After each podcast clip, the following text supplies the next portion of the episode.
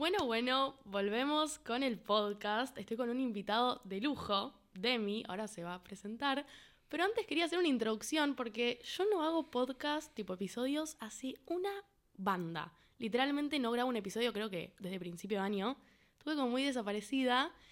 Pero bueno, volvimos y con un invitado de lujo que es Demi, mi psiquiatra actual. Creo que soy la primera persona que trajo alguna vez un estudio su psiquiatra. Si querés, Demi, presentate.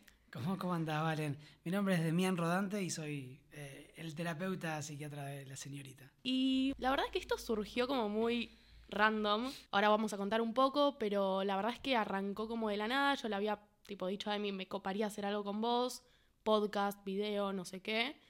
Y me dijo, bueno, dale, si lográs esto, que era algo clave del tratamiento, hacemos lo que vos quieras. Nunca me imaginé que lo iba a traer un estudio acá a las 2 de la tarde a estar haciendo un podcast.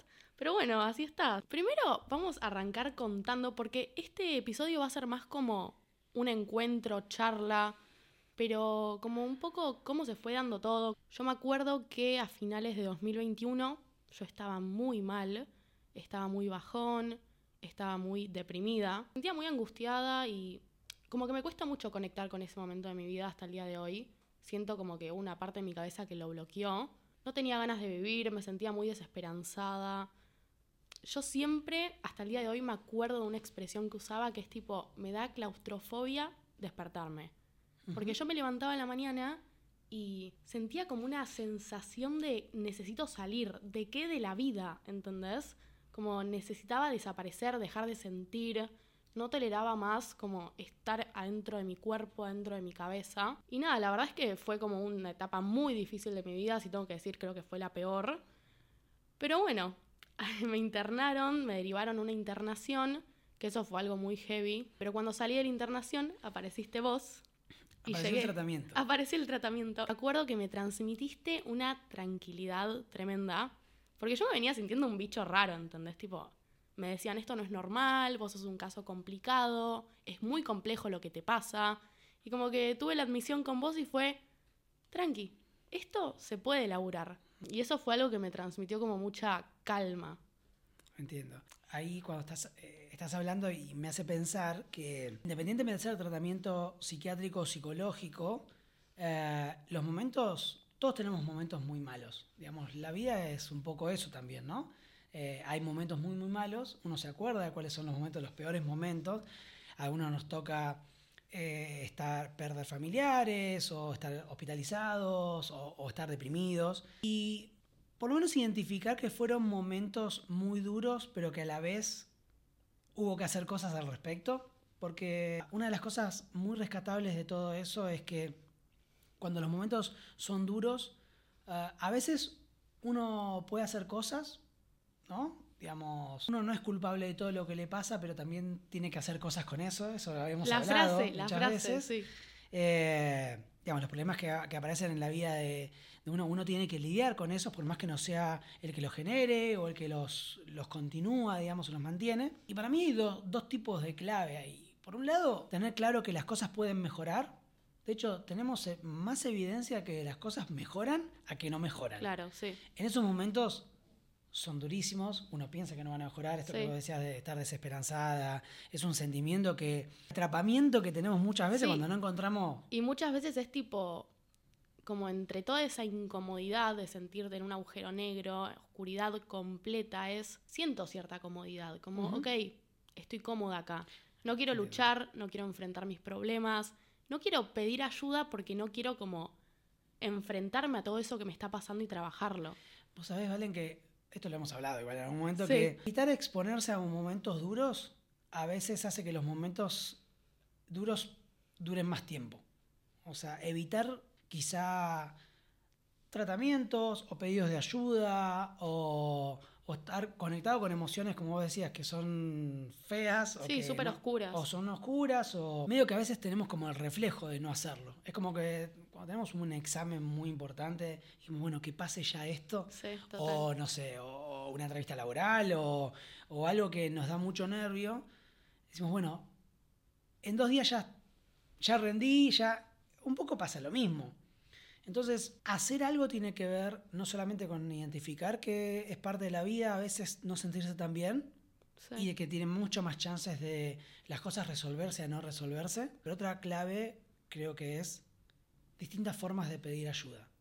No hay una sola, no existe una sola. Todos tenemos distintas formas. Obvio, Y a veces nos tienen, nos puede- nos tienen que, que enseñar un poco. A pedir ayuda. Claro. Sí, obvio. Ujú. Sí, también como ahora todo esto, viste que en las redes como que se está visibilizando mucho más esto que tiene que ver con la salud mental y todo eso, cuando se empezó a mostrar cada vez más que hay salidas a eso tan feo que te está pasando, como que siento que a la gente, y me pasó incluso a mí misma, ok, tipo, hay otra opción. Mi vida puede mejorar, yo puedo estar mejor. Y obvio, me voy a tener que enfrentar con mis monstruos, tipo, mis pensamientos, mis sensaciones, mi ansiedad. Pero, pero es algo que se puede trabajar. Y creo que hay que sacar esto de yo puedo sola, yo puedo solo. Tal cual. O sea, no sos un bicho raro, no sos ningún boludo o boluda por necesitar ayuda. Creo que todos necesitamos ayuda en algún punto de nuestras vidas. Tal cual. En mayor o menor medida, vos pensás que vivimos en sociedad y que nacemos con un impulso de conexión social. Sí, el que fuera. Después hay cosas que suceden en la vida que a veces nos aíslan un poco. Pero esto que vos decías, a veces hay muchas cosas que hacen que uno se sienta un bicho raro. Sí, ¿no? total. O, que, o un caso complejo, así como decías. Sí, sí.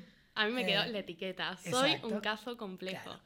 Eh, las personas somos complejas, hay un montón de cosas, no somos tan, no es todo tan simple, pero la realidad es que, si te digo de mi experiencia y de bueno, lo que hemos trabajado juntos, los casos complejos son para las personas que por ahí no saben mucho qué hacer con eso o que hay cosas que no han funcionado.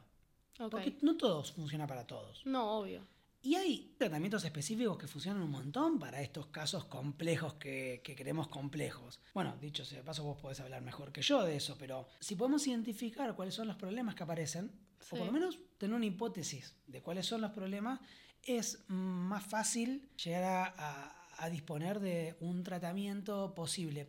Cuando hablo de tratamiento no hablo solamente de psicoterapia o de fármacos, o, ¿no? Digamos, tratamiento en, en todo, digamos, incluso hacer ejercicio es un tratamiento. Sí, hasta la contención de tu familia. Hasta, de- exactamente, Re. hasta qué puede decirte un amigo, qué puede decirte un familiar. Hay muchas claves en todo lo que decís, es un montón. Pero a la vez también, en nuestra primera charla, en esa misión, esa primera entrevista, digamos, Sí, sí. Es algo que, que realmente creemos. ¿no? Cada uno tiene sus, problemas, sus monstruos, como decís. Tenemos más datos de que las cosas mejoran si uno está comprometido a trabajar con alguien, a que eso no cambie para nada. Por más que en ese momento uno piense que no hay escapatoria, No hay escapatoria. o no hay...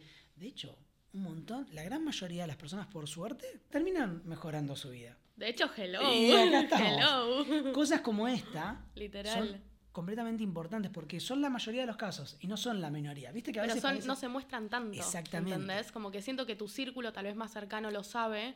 Pero por eso yo empecé a hacer todo esto de las redes, cual. ¿entendés? Porque yo cuando me hablo en los videos, en los episodios, me hablo también a la Valen de 2021. Claro. Como que no le hablo solo a las personas que me ven, me escuchan, me estoy hablando a mí misma. Y creo que eso es algo súper lindo, que, que sí que existe el otro lado. Y como dijiste vos, no somos causantes de todos nuestros problemas, pero sí somos nosotros quienes podemos elegir solucionarlos. Y eso me parece que es algo súper valioso para tener en cuenta. Yo también, mi vida, mi calidad de vida mejoró un montón este último tiempo. Creo que es el año más estable que he tenido en mi puta vida, ¿entendés? Tipo, nunca estuve tan estable en mi vida y creo que es eso de haberle, como haber encontrado la ayuda que yo necesitaba. Tipo, claramente pasé por un montón de tratamientos, tipos de tratamientos, distintos especialistas, pero cuando encontré esto, que es el DBT, que es lo que a mí me sirve, que es lo que yo necesito, es como que, ok, se puede trabajar. Entonces, algo que también me gustaría hablar o transmitir es que no te rindas a la primera, ¿no? Tal vez vos pedís ayuda y tal vez, no sé, vas a un psicólogo, a una psicóloga y como que no tenés mucho feeling o sentís que no te está ayudando. No des todo por perdido, como seguí intentando, porque existen personas que te pueden ayudar. También es esto de prueba y error, prueba y error. Esto que vos decís es como las relaciones de amigos o de parejas también, ¿no? Digamos, uno no hace relaciones con la primera persona que aparece en la vida de uno. Uno va probando y las, las relaciones en tratamientos en- con, con psicólogos, con psiquiatras, con terapeutas, son relaciones interpersonales también. Sí. Entonces, es súper importante eso que decís porque esto de... ah, no es una pastilla mágica en el sentido de funciona o no funciona. Las psicoterapias, a veces no hay feeling, como decís, a Sí. veces no te sentís tan conectado, entonces el paso más inteligente es probar con otra persona. A veces son corrientes teóricas distintas, a veces no. A veces el mismo tipo de tratamiento, pero es otra persona el que, el que lo administra, el que está hablando Sí, con como vos. que no, es- no hay compatibilidad. Exactamente, y eso puede Total. pasar porque de vuelta son relaciones de personas. Obvio, O sea, sí. no, no- no es una máquina donde depositamos digamos, el problema y sale un Sí, resultado. literal. Creo que es importante decir que existen muchas chances de que las primeras no funcionen tan bien como uno quiera y esto, y no parar de buscar, porque quizás el tratamiento en ese momento que no, no era el indicado, pero te llevó a vos toda esa experiencia, digamos, todo haber estado cansada, haber estado un poco desesperanzada por momentos, a encontrar un tratamiento como DBT que fue el que necesitabas en ese momento. Obvio, y que necesito actualmente. ¿Qué A menos que me No, des el bien. alta, a menos que me quieras dar el alta. También esto es una cosa a transmitir, ¿no? No todos los tratamientos duran para siempre. A veces parece, no, pero en el sentido de que probablemente la Valentina de hoy no necesita lo mismo que la Valentina de hace dos años. Obvio. ¿Se entiende? En términos de tratamiento estoy hablando, ¿no? Sí. Y me parece que eso es natural también. Las terapias creo que tienen que ser más naturales, no tan estrictas o no tan con tra- tradicionalismos, que quizá uno tiene que estar 20 años en terapia para estar mejor. A veces necesita por momentos un tipo de terapia, uno puede elegir esto, ¿no? Yo Sí. creo que siempre es mejor hacer tratamientos que no hacerlos, eso sin dudas. Ok.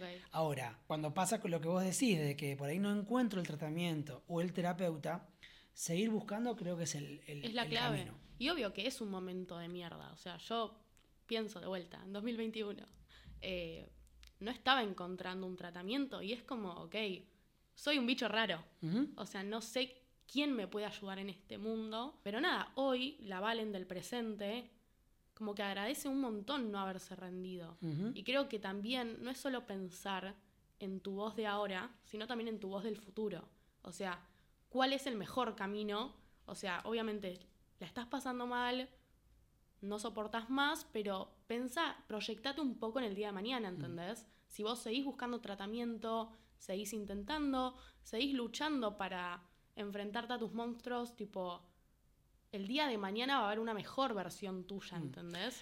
Y esto que decís no es solamente, no es un comentario inocente o naive.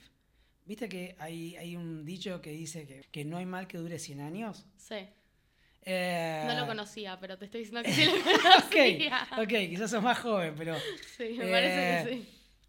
no hay mal que dure 100 años, es real porque, de hecho, vos me podés decir, determinado tipo de sufrimiento en su momento, hace unos años, ha terminado, cambiado. Quizá vengan otros momentos duros, quiero decir. Pero es importante mm, que la gente escuche que hay más chances de que eso pase a que se perdure para siempre. Sí. Y esto de sentirse desesperado, que uno no puede más, le pasa a un montón de personas. Obvio. El tema de- del bicho raro, ¿no? Cuando a uno le pasan cosas, lo siente 100 veces más que si le pasara a otro, por más sí, empático obvio. que sea. Obvio, re. Y hay una, hay una realidad que es, uno cuando se queda con eso y no lo comparte, y por ahí no escucha que hay otra persona que le pasa, esto que estás haciendo vos de, de, de diseminarlo, de que te escuchen, esto yo creo que hay un montón de personas que van a escucharte y van a decir, ok, y se van a sentir identificadas en algunos puntos por Obvio, lo menos. sí. Y eso es un montón. En salud mental tenemos que empezar a hablar. Sí, total. antes de ayer, digamos. Antes de ayer. Claro, o o sea, temas puntuales de salud mental, comunidad, nosotros como sociedad necesitamos hablarlo así mm, abiertamente, Sí. de una forma responsable, Obvio. lógico. Es justo lo que hablábamos hoy, recién, eh, porque yo le estaba preguntando a Demi, nada, cómo contar bien lo que me pasó en su momento, porque viste que hay como cierto tabú en todo esto de ideación, del suicidio, de las ideas que puedes llegar a tener. Sí. Y yo to- hoy en día no sé cómo se expresa eso, sobre todo en las redes. Entonces, como que tengo mucho cuidado con lo que yo transmito, porque sé que es un lugar que me, escuchan personas, pero siento que al no hablarlo para nada hay como cierto tabú, Sí, ¿entendés? tal cual. O sea, por un lado, hablarlo de forma poco responsable puede muchas veces generar un efecto indeseado Total. y el contrario del que uno quiere. Pero por otro lado, no hablarlo es callarlo y hace la idea de que hablar de un montón de temas, como es la muerte, por ejemplo, quede como un tema tabú. Sí, total. Entonces, esto ha llevado un montón a- al estigma que condiciona mucha vergüenza. Hay, hay personas con algún problema respecto a salud mental que no lo dicen por mucha vergüenza, por cómo van a ser juzgados o, o qué van a decir, o si se van a, les van a sacar empleos. O, Obvio, ¿cómo, o cómo lo va a reaccionar fuera. la gente, su entorno? cual. Re. Entonces, tenemos que empezar así como sociedad, digo, ¿no? No solamente nosotros dos y, y- Claro. y vos, digamos, en, en tu canal. Hablarlo de forma- una forma más natural. Responsable, sabiendo, digamos, todo, nadie quiere ser sensacionalista con el tema. Digamos, por suerte, hoy por hoy, hay cada vez más, sobre todo personas de tu generación, que están haciendo mucho bien, en el Sí. sentido de no solamente au- autorrevelar cosas que, que van sucediendo, sino que si a alguien le interesa hablar de suicidio puntualmente, consultar y decir, bueno, ¿cuál es la forma para hablarlo? Para llegar, para, para transmitir mensajes también que son esperanza- esperanzadores, porque Obvio. hay una gran parte de la población que tiene o tuvo ideas de suicidio. Sí, Hablar del tema salva vidas, literal. literalmente. Nunca, nunca, lo, alguien- nunca lo había pensado así. Es muy fuerte la frase que dijiste recién. fuerte, pero No, real, fuerte en el sentido como real. Pero si no también, imagínate, si hay un problema que no, puedo, que no solemos contar, que nos da vergüenza, porque hay estigma o tabú, ¿de qué otra forma podemos saber si alguien está pasando por un momento muy duro? Obvio, te Más que preguntándoselo. Y con esto de que no se hable tanto y haya como cierto tabú, te sentís en una soledad Claro. Tremenda. Y decís, tipo, soy la única persona en el mundo que le está pasando esto. Y ahora que se empezó a hablar cada vez más, es tipo, no, pará, o sea, soy yo, pero hay varias personas. Obviamente, a cada persona de una manera distinta, Ujú. Pero no estoy sola, no estoy solo. Tipo, creo que esa es la clave, ¿entendés? Eso es una, una de las claves, quizá la más importante. Sí. Es las personas que pasan o pasamos por momentos muy duros, tienen o tenemos que saber que no estamos solos. Hay un montón de personas. Cuando, a veces parece que no, Sí, pero hay un montón de personas. Y te diría que escuchar, preguntar, escuchar de la forma más atenta posible, hacerse el tiempo para hablar con alguien que quizás no está pasando bien, digamos, no, que no sea de pasillo, no sea, lo dejamos para otro momento. El Obvio. momento muchas veces es una única oportunidad para hablar al respecto, quizá a veces la única. Escuchar atentamente, oír lo que se está diciendo, intentar con la persona identificar cuál es el problema que, que hay que resolver. Eh, sí disuadir que no es una buena idea. Yo creo que la idea suicida no es una buena idea en términos de que no resuelve mucho. A veces puede parecer, sí, vos siempre me, me decís eso. pero de hecho, tomo tu caso, tomamos tu ejemplo. Sí, obvio, obvio. La gran, eh, muchas más chances de resolver los problemas que han ido sucediendo con vos estando viva. Sí, Y después, sí, así como sociedad, lo que sí podemos hacer es esa conversación oriente a, a un pedido de ayuda, a un profesional, el que fuera. Obvio, de poder ayudarte de la manera correcta y que te dé las herramientas que vos necesitas. Porque tampoco digo, ok, un amigo, una amiga no puede tener el peso de como su vida depende de mí, ¿entendés? No tiene, no tiene por qué ser tu terapeuta. Claro, ¿entendés? Como, como que está bueno, ok, necesito esto y necesito esto de esta persona que sabe dármelo. Una oportunidad única, tener una conversación honesta al respecto, como te decía, preguntar, escuchar, disuadir de que no es una buena alternativa. Esto de buscar ayuda, digamos, referir hacia alguien que, que pueda ayudar más formalmente. El quinto punto central para mí sería acompañar a esa persona, no dejarlo que él lo haga por sí solo. Total. a veces ha- hay un montón de obstáculos a veces para hacerlo por uno solo. Ganas, depresión puede ser a veces, puede ser que no consiga los teléfonos, que no sepa quién llamar, ¿no? Obvio, Digamos, sí. entonces, si uno tiene esta conversación y se asegura de acompañarlo a que esa ayuda sea efectiva, digamos, que suceda, Sí, eso ya hacer, es hacer un montón. Obvio. Es hacer un montón. Y creo que sí, en, sobre todo, por suerte hoy por hoy tenemos algunas redes sociales, digamos, en donde se pueden difundir quizá mitos asociados a- al suicidio. Como esto de que no se tiene que hablar. ¿no? Claro, sí. Por ejemplo, hay un montón de, de mitos o de creencias erróneas. Sí, como todo, como todo lo que tiene que ver con salud mental, o sea, Como hay como una cantidad abismal de mitos, eh, sobre todo todo lo que tiene que ver con salud mental, sí que al no hablarse tanto, al no compartirse, como que nadie, Es más difícil pedir ayuda.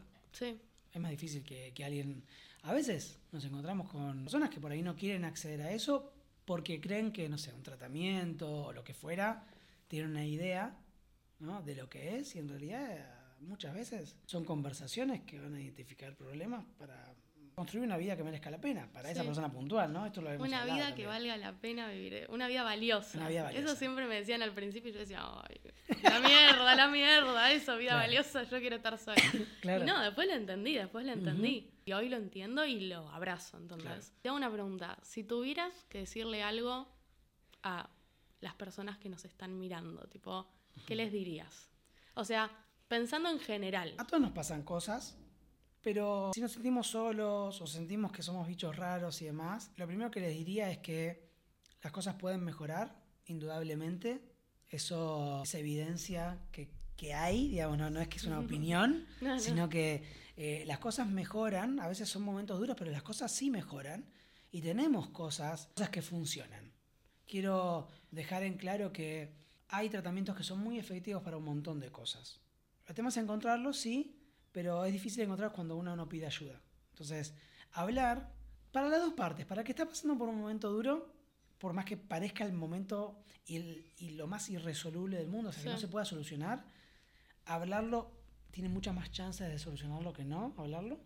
Y por otro lado, para las personas que quizá ven que alguien está, está pasando mal, este, también hablar. Si uno habla, bueno, en este caso eh, tenemos un ejemplo acá, pero todas las personas que han superado sus problemas, todas te van a decir lo mismo. Que se puede, que es duro, pero que necesitamos acompañamiento y que es verdad que hay que lidiar con todos los problemas igual, ¿no? Quiero decir, uno, uno tiene cierta responsabilidad en el sentido de hacer cosas, pero que el resultado merece toda la pena. Obvio, sí. Merece toda la pena. ¿Es posible tener una vida valiosa? Te diría, sí, para el 100% de la población. Puede haber momentos que sean súper duros. Sí, pero sí. Eso no, no es cuestión de tener las herramientas para como transitar esos momentos. También ser un poco autocompasivo.